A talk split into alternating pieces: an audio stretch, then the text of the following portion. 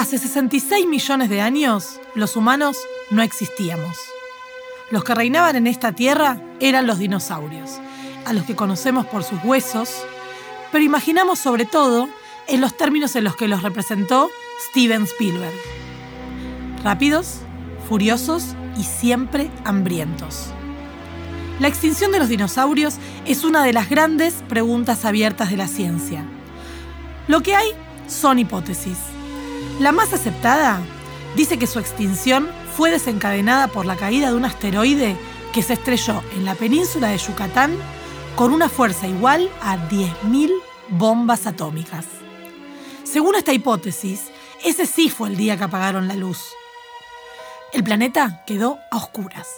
La temperatura global bajó 7 grados y las toneladas de polvo que ingresaron en la atmósfera provocaron miles de huracanes.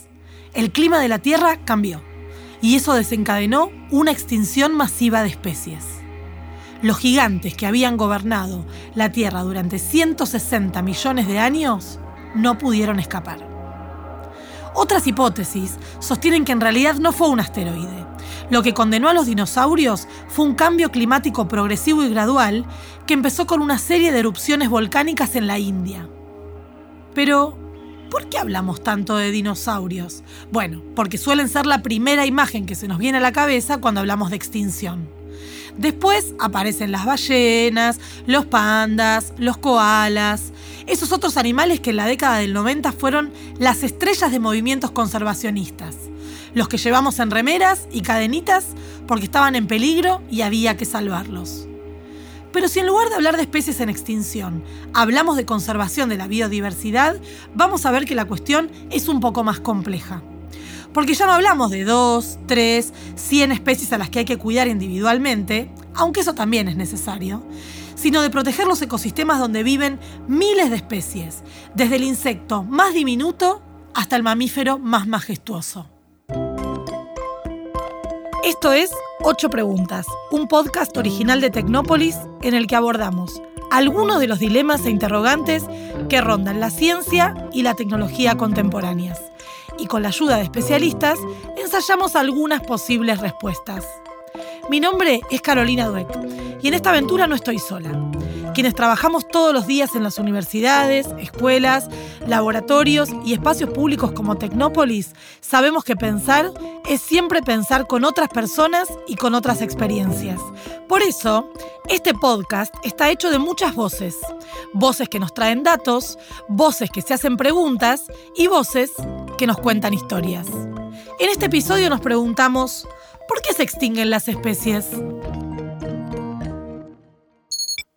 Cuando hablamos de biodiversidad, hablamos de la vida misma en sus múltiples y maravillosas formas de expresión y en las distintas escalas, ¿no? Nosotros podemos hablar de biodiversidad de especies, entonces serían todas las especies que hay en un lugar, biodiversidad de paisajes, que son los distintos, digamos, justamente paisajes y ecosistemas que vamos recorriendo o que vamos conociendo, pero también hay biodiversidad en los genes, por ejemplo, aún dentro de una misma especie, ¿no? La biodiversidad es la, la forma múltiple de expresión de la vida y esta forma múltiple es inconmensurable en cierto punto. Ella es Viviana Vila doctora en Ciencias Biológicas, investigadora principal del CONICET y profesora de la Universidad de Luján. Inicialmente, cuando se empezó a hablar de biodiversidad, se tendía a pensar en número de especies. Entonces decíamos, por ejemplo, que una, que una selva tropical es más biodiversa, por ejemplo, que un desierto porque tiene más, una mayor cantidad de especies, pero luego ese concepto se fue ampliando para incluir otros aspectos de la diversidad biológica. Por ejemplo, la diversidad de ecosistemas, es decir, una localidad geográfica que además de bosque tiene pastizales, humedales, etc., la podríamos considerar más biodiversa que una región que solo tiene bosques. Y también la llamada diversidad genética. Cuanto mayor es la diversidad genética de una población, mayores son las probabilidades de sobrevivencia que tiene esa población a futuro. Él es Leonardo González Gali, doctor en ciencias biológicas, profesor de biología e investigador adjunto del CONICET en el área de ciencias sociales, donde se dedica a estudiar la didáctica de la biología. En este episodio, Viviana y Leonardo nos van a ayudar a pensar por qué es importante conservar la biodiversidad y cuáles son las distintas estrategias para hacerlo. Lo primero que tenemos que saber es que hay al menos dos grandes miradas sobre el tema. La mirada biocéntrica sostiene que todas las especies tienen un derecho intrínseco a vivir, independientemente de si son beneficiosas o no para los humanos. La mirada antropocéntrica, en cambio, no se incluye en la ecuación. Si adoptamos lo que se llama una perspectiva antropocéntrica, es decir, una perspectiva centrada en los intereses y en la mirada humana, podríamos decir que hay dos grandes conjuntos de razones por las cuales es necesario e importante conservar la diversidad biológica o biodiversidad. En primer lugar, esa diversidad tiene un valor de uso directo para nosotros los humanos. Esto quiere decir que nosotros, por ejemplo, consumimos alimentos que extraemos de los ecosistemas naturales, utilizamos eh, miles de drogas medicinales que derivan de vegetales o de animales que son parte de esa biodiversidad, etc. Por otro lado, también nosotros nos beneficiamos por lo que se llama el valor de uso indirecto de la diversidad biológica, que tiene que ver con cuestiones tales como la recreación, el placer estético y los llamados servicios ecosistémicos. Esto quiere decir que los ecosistemas muy diversos eh, tienen una serie de, efectos en el mundo de los cuales nos beneficiamos indirectamente. Todos los seres humanos y la vida humana en la Tierra es 100% dependiente de la biodiversidad. Desde que nos levantamos a la mañana hasta que nos acostamos y aún viviendo en zonas urbanas bien alejadas del mundo natural, eh, el solo aire que respiramos tiene que ver con la fotosíntesis que hacen las plantas y las algas, ¿sí? Las plantas terrestres y las algas. No podríamos respirar sin plantas. Entonces ahí hay como un cordón umbilical, un nexo fuertísimo a la biodiversidad. Por otro lado, todo lo que nos alimentamos tiene que ver con la biodiversidad. O sea que, querramos o no, estamos como en una tela de araña que nos une fuertemente a la naturaleza a través de la biodiversidad. En 2019, un informe de la Plataforma Intergubernamental sobre la Biodiversidad y los Servicios Ecosistémicos advirtió que un millón de especies animales y vegetales están en peligro de extinción. Este organismo, creado por iniciativa de la ONU y conformado por varios países, advirtió que si no se toman medidas para impedirlo, la desaparición de estas especies significaría un declive sin precedentes en la historia de la humanidad. La pregunta entonces es, ¿cómo llegamos a esto? Viviana, que es parte del equipo de expertos y expertas de la plataforma intergubernamental, explica que esta pérdida de biodiversidad es el resultado de varios factores combinados. Uno de ellos es lo que se llama el avance de la frontera agropecuaria, ¿sí? O sea, esto de estar llevando el mundo doméstico, ya sea de plantas o animales, avanzando sobre los ecosistemas naturales, que por un lado aprietan a la biodiversidad que quedan en esos ecosistemas cada vez más chiquititos, los naturales, en función de un avance que es violento. O sea, el tema es cómo hacer para vivir de una manera más armónica con la tierra. A la destrucción directa de ambientes le siguen otros factores, como por ejemplo el tráfico de fauna y flora, eh, la, extracción y captura de plantas y animales silvestres para su venta, por supuesto también la contaminación y otro factor importantísimo es la introducción de especies exóticas invasoras. En países como Argentina, por ejemplo, hay muchos ambientes que se están viendo afectados muy negativamente por la presencia de especies que son oriundas de otros lugares, por ejemplo el jabalí de origen europeo, o los gatos domésticos, que se vuelven cimarrones, como se dice, o asilvestrados en ambientes naturales y afectan muy negativamente a la fauna local. Los factores son diversos, pero la destrucción directa de ambientes es sin duda la principal causa de la pérdida de biodiversidad en el mundo. Cuando empezó su carrera como bióloga, Viviana agarró una mochila su cámara de fotos y se fue a Laguna Blanca en Catamarca. Tenía 23 años y quería estudiar a las vicuñas, un animal que le fascinaba y que había sido muy poco estudiado. En ese momento, las vicuñas estaban recuperándose del peligro de extinción. En 1960, 50 se calcula que quedaban 2.000 vicuñas en toda la Argentina, ¿no? Y, la población mundial en todo el altiplano, desde Perú hasta, hasta Argentina, se calculaban unas 10.000 vicuñas, o sea, ya era un animal que estaba como a punto de, de irse del planeta. ¿Y cómo es que una especie llega a extinguirse o quedar al borde de la extinción? A veces, como en el caso de muchos anfibios, un patógeno, o sea, una enfermedad que no se sabe muy bien el origen, pero que ha diezmado poblaciones enteras y que muchos anfibios en peligro de extinción justamente por una enfermedad de las ranitas y los sapos. Eso puede llevar a una especie a la extinción. También en el caso, bueno, de las vicuñas que yo estudio, la caza furtiva. Entonces, en realidad, la contaminación, el avance de la frontera agropecuaria, eh, la caza directa, el uso directo y algunas enfermedades que son propias de las especies. Ahora, estas enfermedades muchas veces se cuestiona si el origen justamente no son las alteraciones ambientales que hemos hecho. Por otro lado, también hay que pensar que la mayoría de las extinciones del día de hoy tienen que ver con la actividad humana, ¿sí? Antrópica, pero que no todas las extinciones son un problema ambiental, porque la Tierra ha venido evolucionando desde que se creó y hubo muchos animales que se extinguieron sin que haya personas que estén estropeando el mundo, ¿no? Esas extinciones que son las naturales, en realidad se pueden tomar como parte de la dinámica de la Tierra. Estas extinciones actuales de origen humano ya son un problema muy serio que además podemos remediar, porque con políticas concretas estas cosas pueden dar marcha atrás. Mi nombre es César Masi, eh, tengo 42 años, vivo en Vigán, sur de la provincia de Santa Fe, plena zona núcleo, como lo llaman los ingenieros agrónomos me dedico hace ya 10 o 11 o 12 años, no recuerdo bien, al cultivo de especies nativas y un poco a estudiar la naturaleza santafesina, ¿no? Hasta hace unos años, César Masi tenía otra vida. Era informático y se pasaba todo el día adentro, frente a la pantalla de la computadora, buscando soluciones a problemas virtuales. Creo que todo el mundo, a veces cuando se enfrasca mucho en la rutina, necesita un hobby, una actividad para descargar un poco lo diario.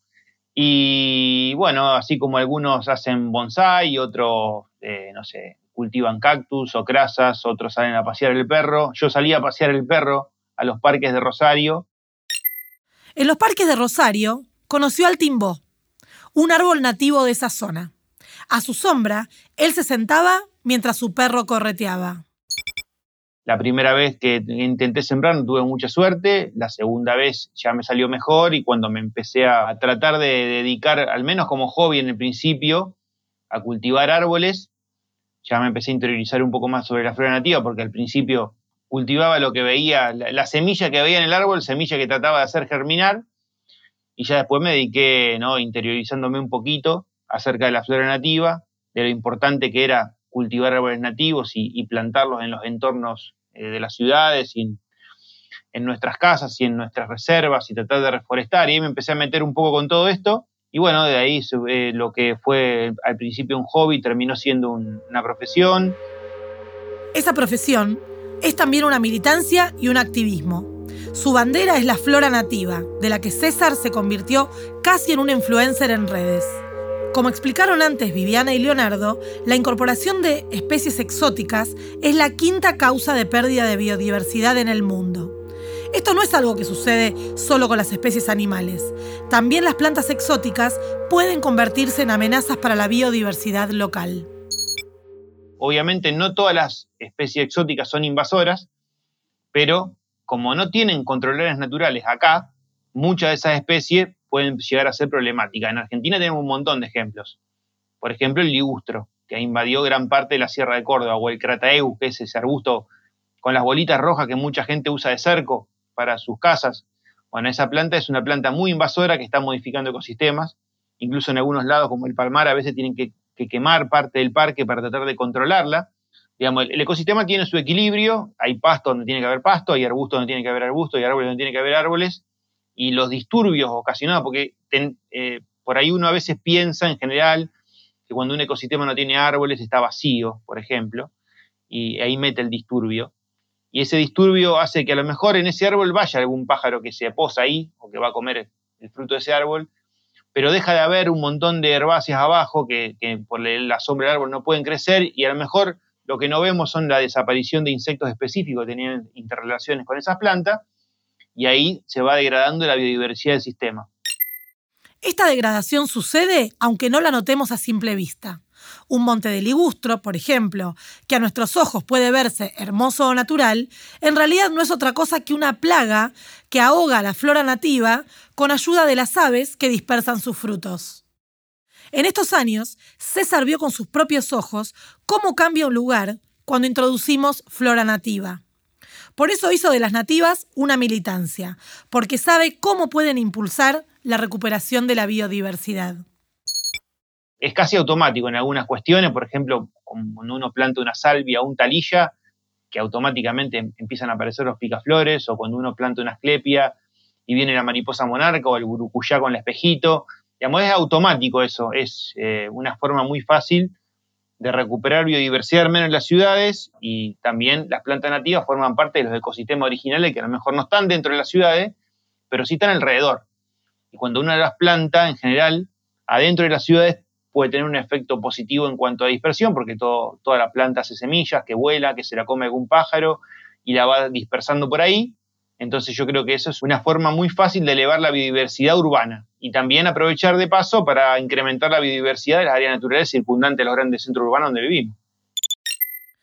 Una de las estrategias para la conservación de las especies que están en peligro es la creación de reservas o de áreas protegidas de la acción de los seres humanos, donde las especies pueden desarrollarse sin disturbios ni intervención humana. ¿Pero es esa la única manera de cuidar la biodiversidad?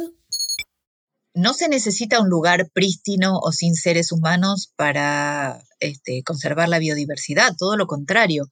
Hay muchos modos de relacionarse con la naturaleza eh, que son muy interesantes. O sea, primero se hablaba de recursos naturales, ¿no? O sea, recursos que vos vas a la naturaleza a tomar lo que necesitas. Después se hablaba de servicios ecosistémicos, ¿no? Que el ecosistema me da un servicio, pero ahora se habla eh, de contribuciones de la naturaleza a las personas que es algo completamente distinto, ¿no? O sea, la naturaleza contribuye a las personas y las personas podemos contribuir a la naturaleza, por supuesto.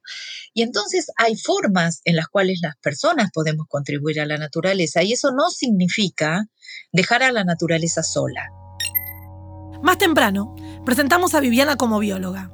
Pero esa definición no es suficiente, porque a su trabajo y a su formación como bióloga, casi desde el principio, ella le sumó otras miradas.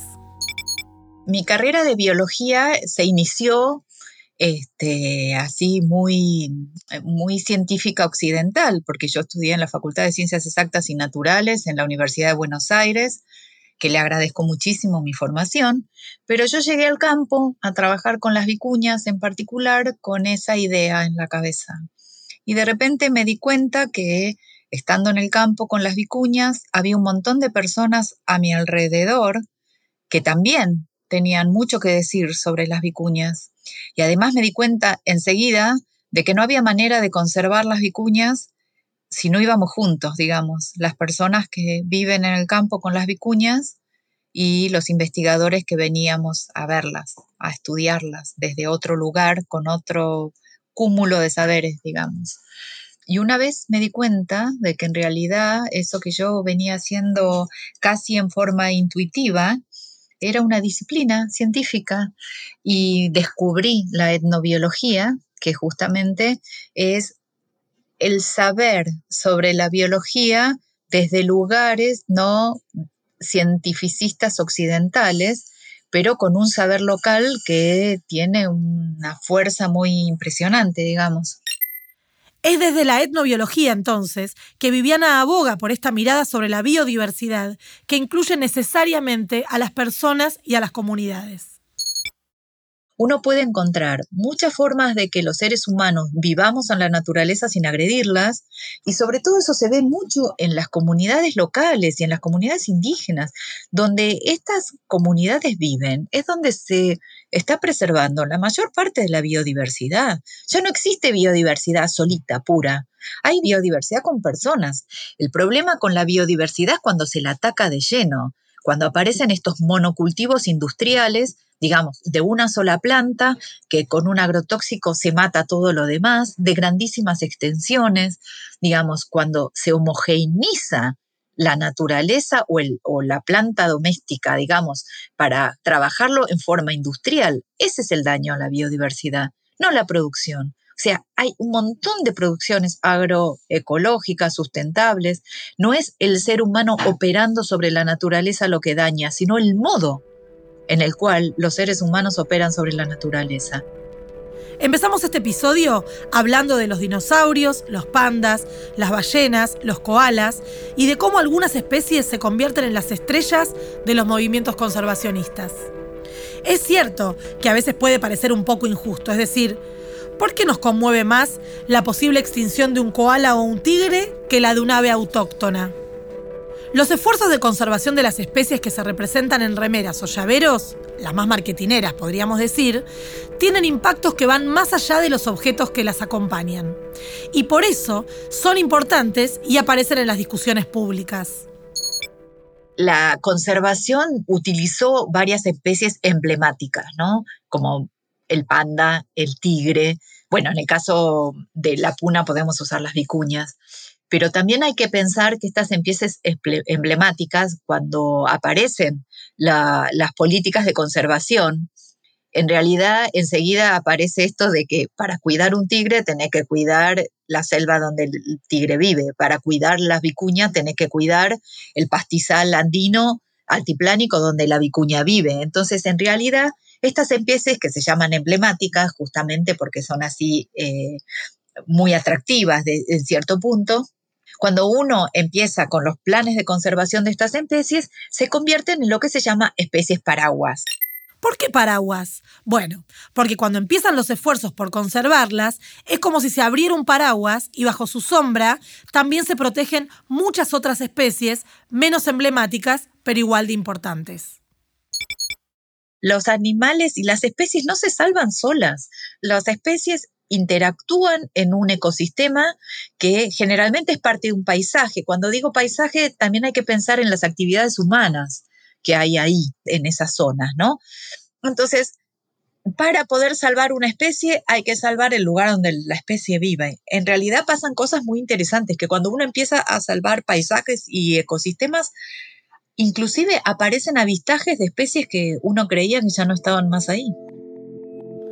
En este momento hay en Argentina unas 500 especies en peligro de extinción. Nuestro país tiene sus especies emblemáticas, como el huemul, el yaguareté, el ciervo de los pantanos o el macato viano. Pero como dijo recién Viviana, no se trata de protegerlos a ellos específicamente, sino de preservar el ambiente en el que viven.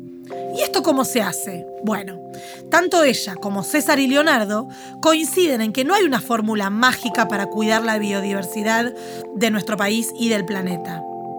El primer paso podría ser mirar a nuestro alrededor, enfocarnos en los hábitos que tenemos más a mano, pero también ser conscientes de que la protección de la biodiversidad requiere de financiamiento, investigación, acciones políticas concretas y de una ciudadanía dispuesta a defenderla. Entonces, podemos reciclar los residuos que producimos, podemos colaborar en acciones directas, por ejemplo en acciones de limpieza de ambientes de plazas, de costas ribereñas. Podemos también involucrarnos en acciones de divulgación y de educación ambiental. Todas estas acciones ayudan a generar conciencia, ayudan a generar conocimientos, que es una condición necesaria, aunque no suficiente, para el cambio profundo que nuestra sociedad necesita. Entonces, además de estas acciones, y en paralelo, yo creo que tenemos que involucrarnos también en la acción política en sentido amplio, más allá del sentido partidario, para favorecer propuestas políticas que impliquen propuestas de desarrollo económico que sean más amigables con la biodiversidad y con la salud de los ambientes y de las personas.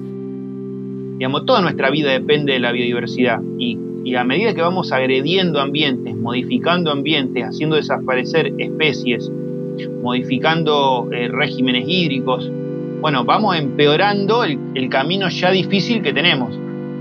Entonces yo creo que lo central es pensar, siempre digo, a veces se hace mucho hincapié en cerrar la canilla, cuidar el agua, eh, reciclar, compostar en tu casa, y mientras tanto se pierden un montón de hectáreas de bosques por año, se incendian completamente un millón de hectáreas de humedales, no cierra la cuenta así. Lo primero que tenemos que tener en cuenta si trabajamos en biodiversidad es la sensación de que todo lo que hacemos y consumimos en nuestra vida en general, cuanto más cerca mejor. Sea, más cerca de tu casa estén las cosas, mucho mejor. Porque eso además va a generar desarrollo local. Y cuando genere desarrollo local, además va a generar biodiversidad. Cuando vos sos consciente en general de que no hay instante de tu vida en la cual no estés relacionado con la biodiversidad de alguna manera, cada vez que inspiras el aire que te da de vida en cada inspiración, como en yoga, cuando te dicen inspirá y pensá que estás inspirando. Bueno, además agradecerle al arbolito que hizo fotosíntesis. Entonces, eso ya nos une con la biodiversidad. Esto fue Ocho Preguntas, un podcast original de Tecnópolis que parte de una convicción. Hacer, pensar y conversar colectivamente es también una forma de construir ciudadanía.